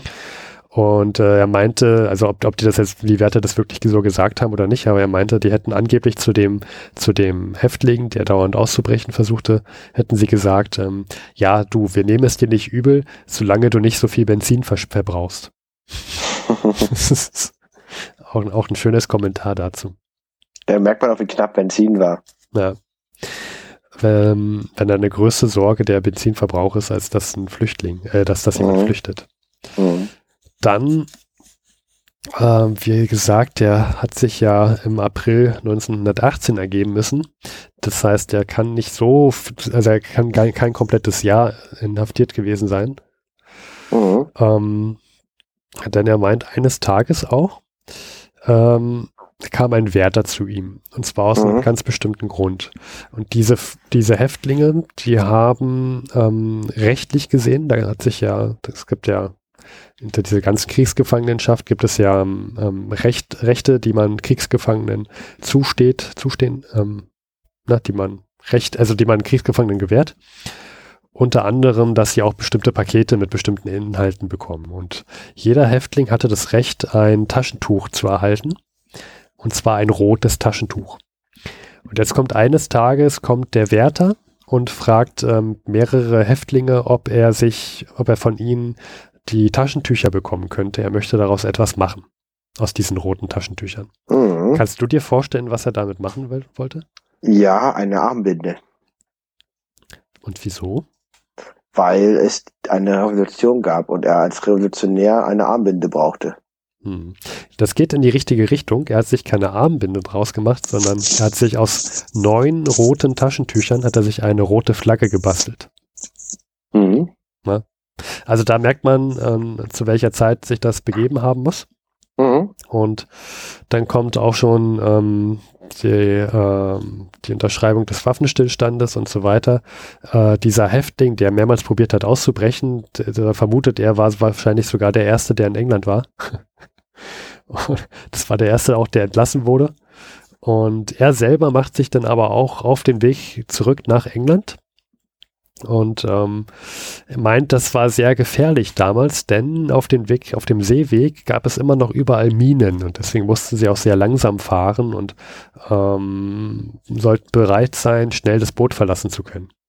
Der mhm. sagt, also er erinnert, er, er erinnert sich heute noch an diese Fahrt, auch dass er die ganze Zeit ein mulmiges Gefühl dabei hatte. Hätte ich auch. Ne? Wenn man mir ich sagt, auch. wenn man mir sagt, ähm, du, also der ganze Weg hier ist noch voll vermint und es könnte sein, dass unser Schiff sinkt. Toll. Ja. Und du, und jetzt? Ja. Ähm, genau. Also jedenfalls, ähm, er kommt zurück nach England, dann stellt er dort fest, dass er noch ein bisschen im militärischen Dienst arbeiten muss. Das ist jetzt nicht mehr so interessant, aber jetzt hatte ich ja gesagt, dass er ähm, eine etwas höhere Bildung auch hatte vor dem Krieg. Und ähm, er hatte sich vor allem dafür interessiert, Französisch zu studieren und ähm, das macht er jetzt nach dem Krieg weiter. Er studiert jetzt Französisch und macht auch einen Master an der äh, University of Wales. 1921 schließt er dort ab und zwar ähm, hat er einen Master mit, mit Ehren, schließt er den ab. Also er ist sehr, sehr gut anscheinend in seinen, mhm. seinen Französisch-Studien. Und Man hat ja auch Zeit in Frankreich verbracht. ja, nicht so viel, ne?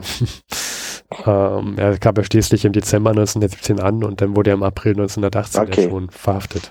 Gut, so viel war es dann nicht, ja. Und ich glaube auch nicht, dass er mit den Einheimischen viel zu tun hatte. Aber jedenfalls will er das ja jetzt alles nachholen. Er möchte gerne sich mit den Einheimischen auseinandersetzen und ähm, wie gesagt, den Master hat er 1921 gemacht und daraufhin will er seine Studien fortsetzen in Paris. Ähm, das heißt, er hat die 20er Jahre komplett in Paris ver verbracht und Paris in den 20er Jahren kennengelernt. Das ist ja immer noch so ein Charme, den man heute, heutzutage immer noch ähm, kennt, dass Paris in den 20er Jahren, dass dort das Leben getobt hat und er meinte auch, dass es einfach eine wahnsinnig tolle Zeit war und auch aufregende Zeit war. Kann ich mir vorstellen. Ja, ja. Ähm, da freue ich mich übrigens auch schon. Also wir mit unserer, wir von vor 100 mit unserer Zeitmaschine können ja immer nur genau 100 Jahre zurückreisen. Also wir müssen noch ein bisschen warten, aber dann erleben wir auch Paris mhm. in den 20er Jahren. Mhm. Ähm, 1930 kommt er dann wieder zurück nach England, ähm, geht dann an das, an, die, an das University College of uh, Southampton und hält dort Vorlesungen auch über Französisch und die Kultur und so weiter und mit der und auch über die französische Literatur. Mhm. Ähm, heiratet dann und dann kommt irgendwann der Zweite Weltkrieg. Und jetzt wird es nochmal interessant, Luis. Mhm. Denn in dem Zweiten Weltkrieg ähm, meldet er sich freiwillig, auch nach, ähm, also freiwillig heißt, dass er dann nach ähm, Fliegern Ausstau hält abends. Das ist aber eher zweitrangig, das viel interessanter ist, dass er Vorlesungen hält, und zwar für die britischen Truppen. Und er hält Vorlesungen über die französische Kultur und die französische Mentalität. Ähm, also wie sie sprechen und denken, sich verhalten. Denn er hat festgestellt im Ersten Weltkrieg, dass viele Soldaten nicht wussten, wie sie mit der französischen Kultur und Mentalität umgehen sollen. Und dass es da ähm, zu vielen kulturellen Konflikten kam. Mhm.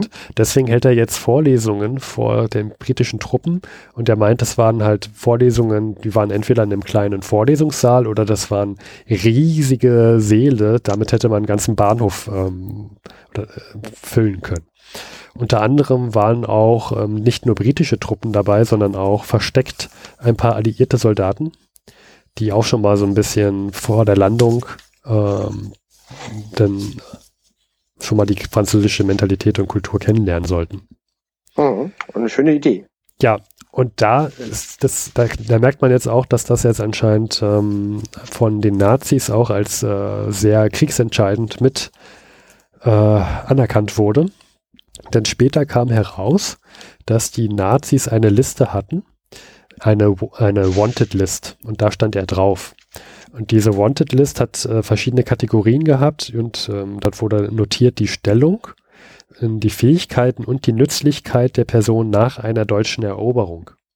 Und da auf dieser Liste stand der drauf.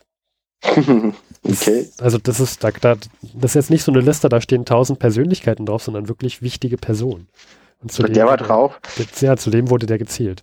Er stand auch okay. noch auf, er stand, also das merkt man auch, jetzt noch weiter daran, dass er noch auf einer zweiten Liste von den Nazis stand, nämlich die Liste von Personen, ähm, die, die, man auch später Hitler vorstellen würde. Echt jetzt? Ja. Wahnsinn. Ich meine, da waren ja vielleicht so 20 Leute drauf, wenn überhaupt, ne? Das weiß ich nicht, aber da stand er wohl mit drauf. Also er war, also sicherlich werden da ja auch Spione drin gewesen sein und äh, klar, die, das ist wichtige Arbeit, das darf man gar nicht unterschätzen, dass die Soldaten auch die Mentalität der Bevölkerung dann kennenlernen. Ich meine, wir haben moderne Kriege in den letzten Jahren erlebt, wie zum Beispiel USA im Irak und da kriegt man auch mit, dass es dort starke kulturelle Unterschiede gibt und dass auch es dann dadurch zu vielen Konflikten kam. Ne? Das ist schon wichtig, dass man die, die Truppen dann auch auf die Kultur vorbereitet. Das haben, das haben damals anscheinend die Briten verstanden und die Nazis haben es anscheinend auch verstanden, dass es schon ein bedeutender Faktor ist. Ja, auf jeden Fall. Ich meine, wenn du dir auch anguckst, die, die Deutschen im Ersten Weltkrieg mit den, mit den Belgiern, da sind die auch, äh, auch kulturell sehr angeeckt. Ja, absolut. Ja. Gut, ähm, ja, als abschließend noch zu sagen, äh, das finde ich immer wieder interessant, wenn man so sich die ganzen Geschichten dieser Person durchliest, die sind ja über 100 Jahre alt geworden und ähm, in Rente ist er gegangen 1964. Und 2005 ist er erst gestorben. Hm. Ein halbes Jahrhundert Rente. Ja, naja, naja, nicht, also 41 Jahre. Hat er Kinder gehabt? Ja, drei Kinder. Ähm, mhm. Ich glaube zwei Söhne, eine Tochter. Ich habe mir das jetzt gerade nicht mehr notiert. Äh, aber ja, die hat er, glaube ich, auch überlebt. Was hat er gearbeitet? Na, er war dann an dieser Universität und hat dort Lesungen, Vorlesungen gehalten. Ah, er war Professor oder Angestellter oder Ja, so. also er hat es jetzt nicht Professor genannt, wahrscheinlich war er einfach Dozent. Mhm. Genau.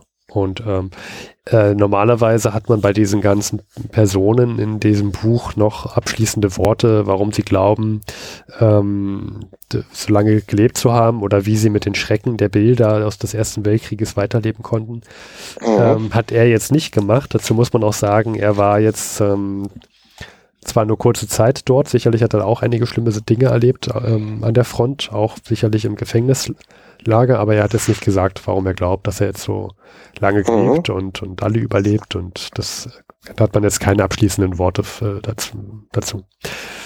Ähm, aber ja, eine sehr schöne Geschichte. Auch mal interessant zu hören von jemandem, der dann auch tatsächlich in Kriegsgefangenschaft war. Ich hätte mir noch ein paar Mhm. mehr Details gewünscht, aber die Personen sind ja alle über 100 Jahre alt, als diese, als diese Interviews gemacht wurden.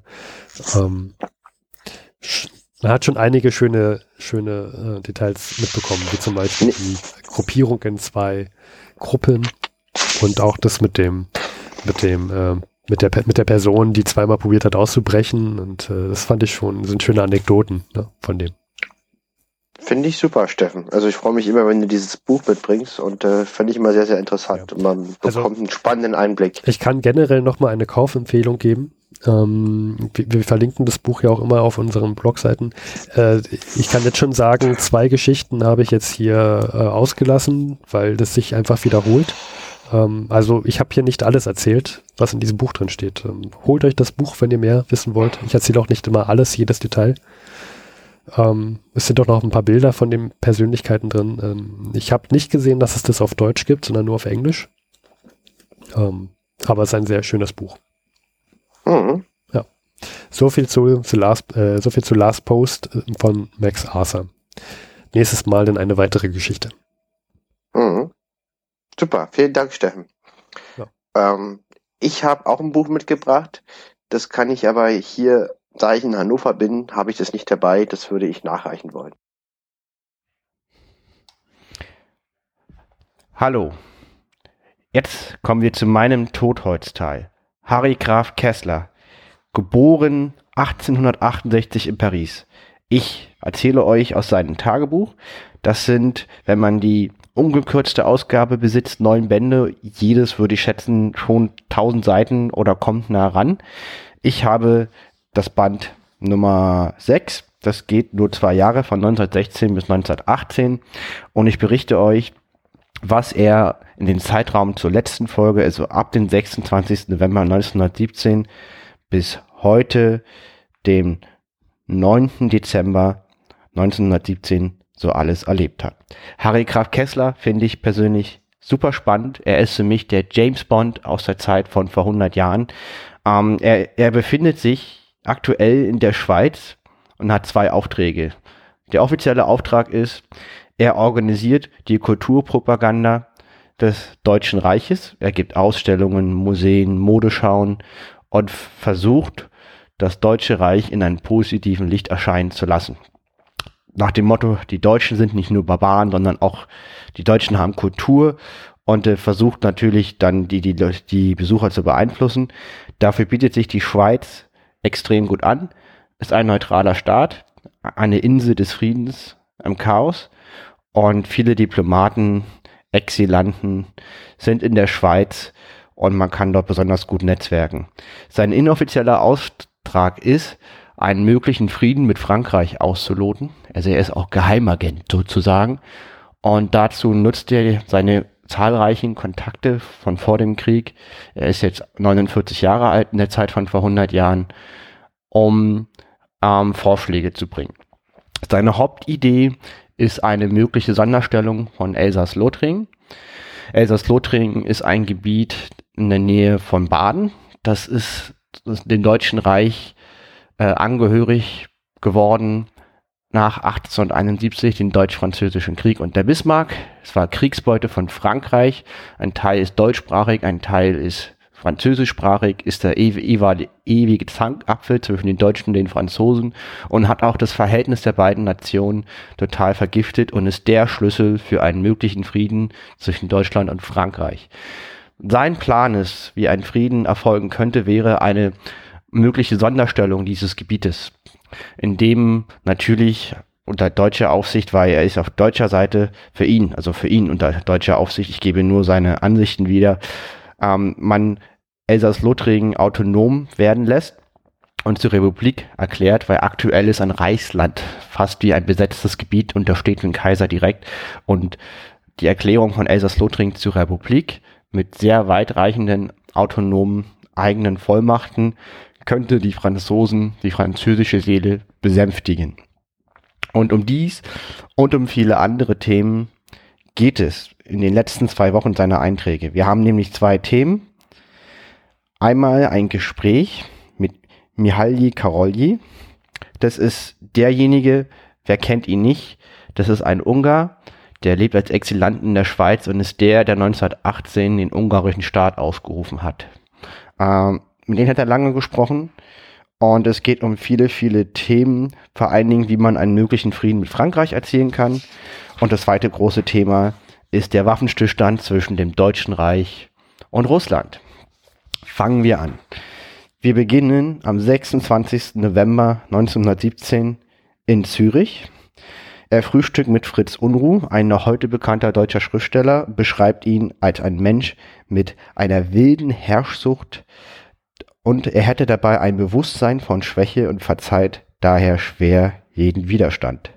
Das lassen wir im Raume stehen und kommen dann zum 27. November in Zürich, wo er mit jemandem frühstückt, den habe ich nicht gefunden, der Asriel heißt.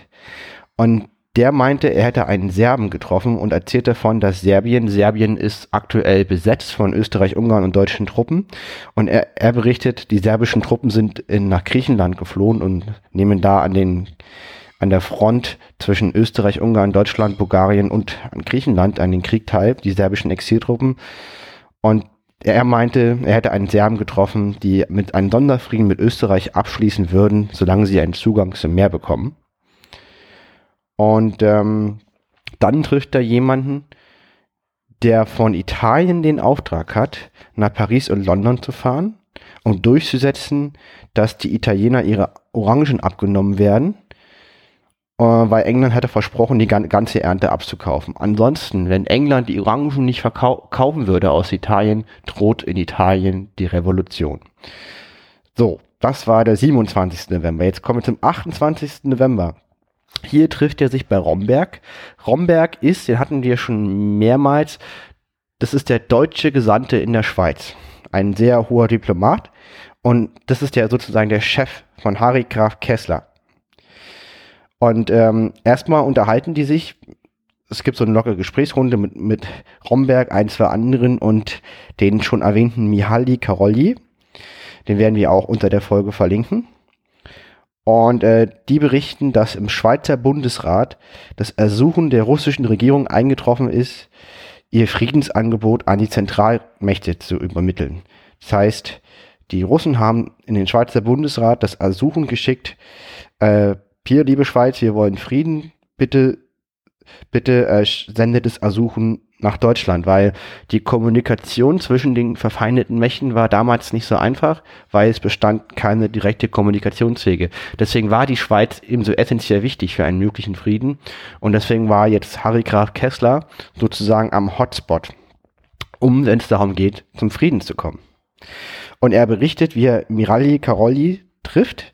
Wie gesagt, das ist ein ungarischer Politiker, der als Exilant in der Schweiz lebt. Er galt als Entente-freundlich und sein Ziel war es damals, eine größere Autonomie Ungarn unter Oberherrschaft von Österreich-Ungarn zu bleiben. Also er wollte den Staat Österreich-Ungarn erhalten, aber mehr Autonomie für die einzelnen Völker. Und mit ihnen hat er gesprochen. Und wie gesagt, später war der sehr wichtig, weil er den Staat Ungarn ausgerufen hat. Und der Karolyi hat auch eine sehr schöne Beschreibung bekommen. Ich finde, der Harry Graf Kessler hat immer großartige Beschreibungen von seinen Mitmenschen. Er beschreibt Karolyi als großer, brünetter Mann mit einem braunen Zigeuner, mit, als einen großen, brünetten Mann mit einer braunen Zigeunerhaut und stark knochigen Gesichtszügen, die aber eher westeuropäisch aussehen. Dazu dunkle, intelligente, fast schöne Augen. Etwas stört einen Sprachfehler, eine Unvollkommenheit des Rachens oder Gaums, mit der er beim Sprechen kämpfen muss. Und äh, der Karolli, die unterhalten sich wieder über was?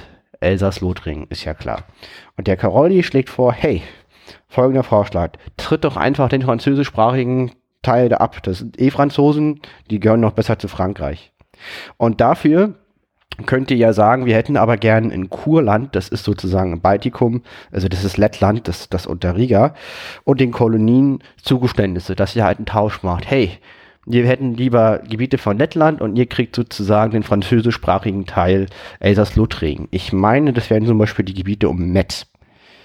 Ähm, dann berichtet er davon, weil er kommt ja selber aus Ungarn, dass in Österreich-Ungarn die Lage sehr gefährlich ist und ähm, man aufpassen muss, dass das Land nicht kippen würde. Besonders die Nationalitätenfrage ist aktuell sehr spannend. Und ähm, dann fragt er ihn, Harry, was denkst du eigentlich über Metz? Metz ist eine Stadt, die ist in der Nähe von Saarbrücken, da war ich auch schon mal. Wer in Saarbrücken wohnt, der kann nach Metz, das ist relativ in der Nähe Elsass-Lothringen, den Gebiet. Und er meinte, in der Politik stünde ich auf den Standpunkt, dass alles dis diskutierbar sei. Also Harry Graf Kessler, der ist sehr ähm, verbiegbar, was Politik anbegeht. Und jetzt sagt er, jetzt kommt seine Aussage, was er davon denkt, den französischsprachigen Teil abzutreten. Er sagt, wenn wir das tun würden, dann würden die Franzosen das nur als Beweis unserer Schwäche anerkennen und es würde zu einem neuen Krieg kommen. Krieg kommen. Und die Franzosen würden einen neuen Krieg anfangen, damit sie alles von Elsass-Lothringen bekommen und auch das linke Rheinufer. Das ist die aktuelle französische Regierung unter Clemenceau oder Clemenceau. Und äh, erst bei einer neuen Regierung sieht er eine Chance, da weiterzukommen. Ähm, dann kommt jetzt aber Harry Graf Kessler mit einem Gegenvorschlag für einen möglichen Frieden. Es gibt halt sehr viele französische Rentner und die haben offensichtlich, offensichtlich 17 bis 20 Milliarden finanzielle Interessen in Russland, die sie gerade verlieren wegen der russischen Revolution. Und man könnte doch versuchen, diese Rentner auf seine Seite zu ziehen, indem man mit Frankreich zusammenarbeitet und eine neue russische Volkswirtschaft aufbaut. Das bedeutet, man, man arbeitet mit Frankreich zusammen, um, den, um die Sozialisten Einheit zu gebieten, damit alle ihre finanziellen Interessen wahren können. Und jetzt kommt das Zitat, was ich großartig finde.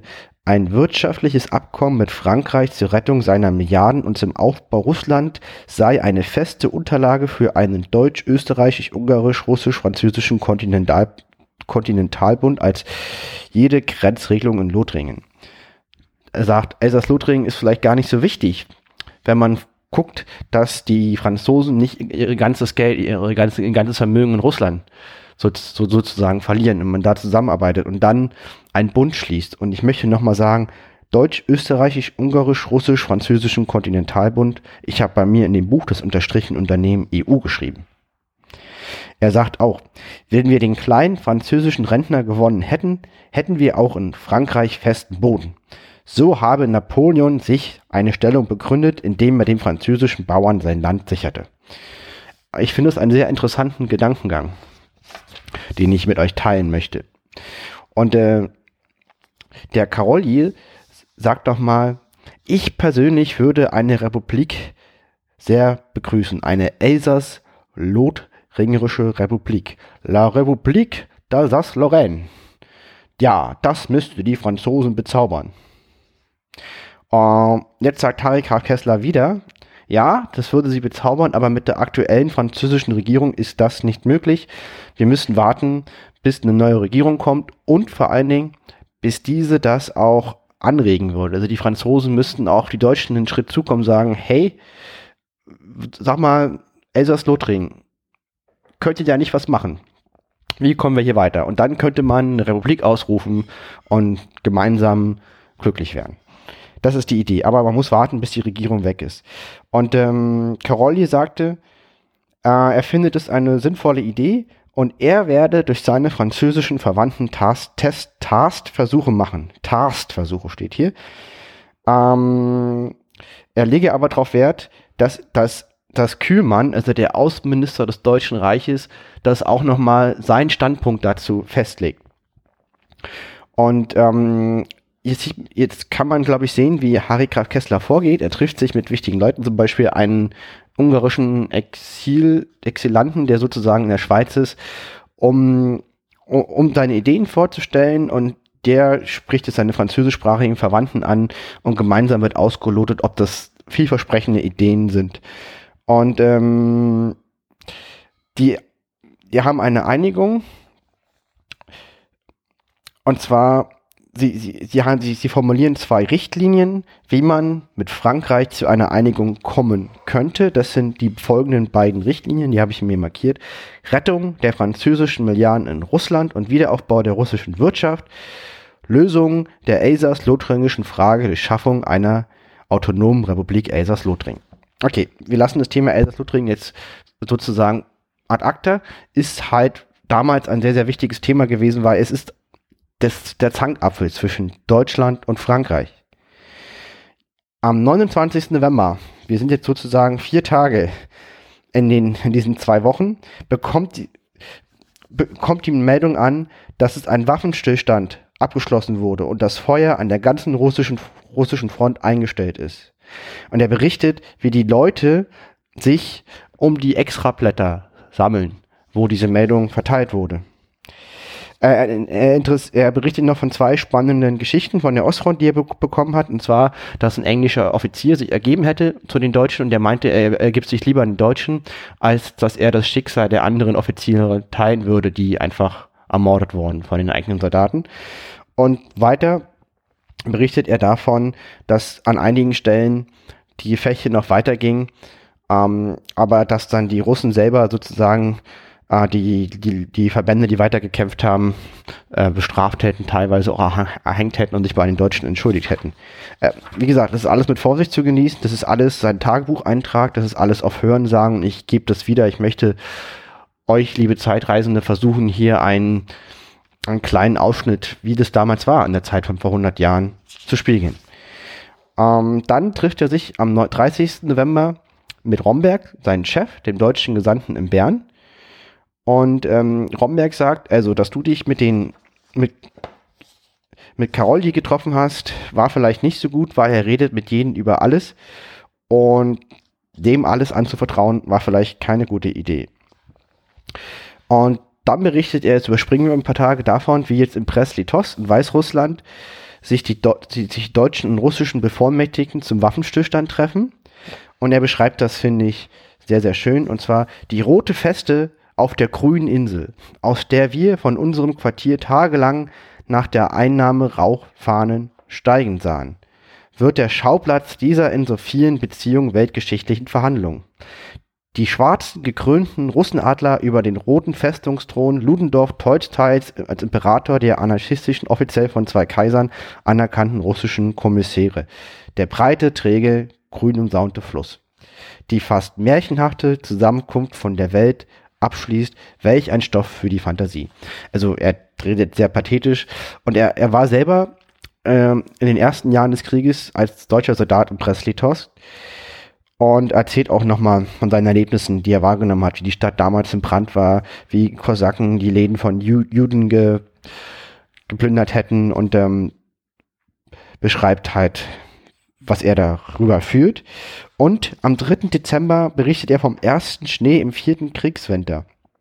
Hier sagt er, was ich sehr, sehr schön finde, für mich fiel der erste Schnee des ersten Kriegswinters in den Wäldern vor Umspla. Dann folgten die Schneestürme in den Karpaten, die endlosen eisigen Schneefelder 1915 am Stir. Und jetzt, nach vier Jahren, liegen wieder dieselben Männer alt und jung in den verschneiten, feuchten Unterständen. Und wir sitzen hier, machen Politik und finden keine Ende. Ohnmacht, die bitter wie Reue ist, aber nur zu oft in träger Geschäftigkeit vergessen wird. Finde ich sehr, sehr schön geschrieben. Also wie er sagt, er hat selber in den ersten beiden Kriegsjahren als Soldat gekämpft und diese armen Schweine sind immer noch da im Winter und frieren vor sich hin. Und äh, wir machen Politik und finden kein Ende. Er fühlt sich, er fühlt eine Ohnmacht und, und auch die Reue, dass es zu oft vergessen wird, dass, dass, dass sie einfach nicht weiterkommen. Und äh, er unterhält sich nochmal mit seinem Chef, der Romberg. Und der Romberg, sein Chef, beklagt sich immer über die Einmischung des Militärs. Er hat auch schon seine Entlassung angeboten und mit Ludendorff gesprochen. Ähm, und selbst der Reichskanzler und Männer wie Kühlmann, der Außenminister, müssen sich diese Einmischung des Militärs gefallen lassen. Aber solange dieser Krieg dauere, dauere könne man sich nicht beugen. Das zeigt auch nochmal, dass das Militär in Deutschland in der Zeit von vor 100 Jahren die Oberhand hatte. Und am 7. Dezember, Eintrag, Tagebuch, Waffenruhe an der ganzen russischen Front von der Ostsee bis zum Schwarzen Meer und Persien von heute, dem 7. Dezember 1917 um 12 Uhr bis zum 17. Dezember 1917. Ähm, und dann trifft er sich einen Tag später wieder mit seinem Chef und die be besprechen die aktuelle Kriegssituation und sagen, tritt Russland völlig beiseite, so haben wir es nicht mehr mit einem Zwei- und Drei-Fronten-Krieg zu tun, sondern mit einem Ringen, in welchem die bisher eingekreisten Mächte rückfrei kämpfen. Dann, wichtig, Meldung aus dem ukrainischen Pressebüro, dass die Ukraine sich neutral erklärt hätte. Heute beginnen wir die Waffenstillstandsverhandlungen mit Rumänien. Wenn wir Rumänien und Südrussland wirtschaftlich hinter uns haben und als neutrale Länder organisieren können, dann werden wir im nächsten Jahr relativ im Überfluss leben. Nochmal, das ist deine Tagessicht aus der Zeit von vor 100 Jahren. Und ich möchte euch das so geben. Das ist natürlich sehr subjektiv. Dann am gleichen Tag, am 8. Dezember, also sozusagen als die Folge rauskam gestern, hat er, was ich auch sehr interessant war, zum Abendbrot gegessen beim österreich-ungarischen Gesandten in Bern. Und hier nochmal die Sichtweise vom österreich-ungarischen Gesandten äh, vom 8. Dezember 1917 über die Kriegslage. Sehr interessant. Er war sehr oben auf und erklärte laut, er verstehe nicht, auf welchen Hoffnungen die Entente den Krieg weiterführe. Jedoch glaubt er nicht an einen Sonderfrieden mit Russland und Rumänien, weil kein russischer Minister, selbst nicht Trotzki oder Lenin, Russlands Politik äh, die Bewegungsfreiheit verbauen könnte. Russland würde daher Waffen bei Fuß stehen bleiben. Wir würden eine große Offensive an der Westfront unternehmen, falls eine solche überhaupt möglich sei und der Friede werde etwa im nächsten Herbst kommen. Das sei doch die Einschätzung des österreich-ungarischen Gesandten vom 8. Dezember 1917 über den weiteren Kriegsverlauf und damit beschließe ich meinen Eintrag von Harry Graf Kessler und möchte euch äh, eine, eine schöne, frohe Vorweihnachtszeit wünschen und äh, mich bei Steffen hier nochmal entschuldigen. Ich hatte ihn in der Folge etwas öfter unterbrochen. Ja, äh, das machen wir auch noch ein bisschen besser und dann äh, freue ich mich auf die letzte Folge vor Weihnachten und äh, wir sehen uns dann hoffentlich oder hören uns nochmal an Weihnachten und an den Feiertagen.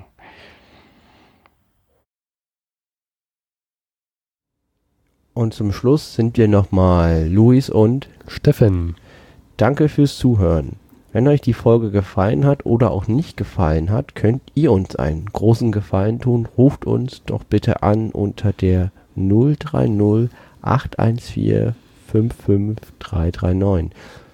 Das ist unser Anrufbeantworter. Da gehen wir nicht persönlich an. Ihr könnt uns dort eine Nachricht hinterlassen. Bitte sagt an, wenn ihr nicht direkt in der Folge von uns eingespielt werden möchtet. Ansonsten könnt ihr auch info@verhundert.de eine Mail schreiben, aber 030 814 55339 bitte anrufen. Weiter könnt ihr uns unterstützen, wenn ihr wollt, unter Patreon, PayPal, Flatter, Amazon Wunschliste und auf Honig oder bewertet uns auf iTunes. Vielen Dank fürs Zuhören.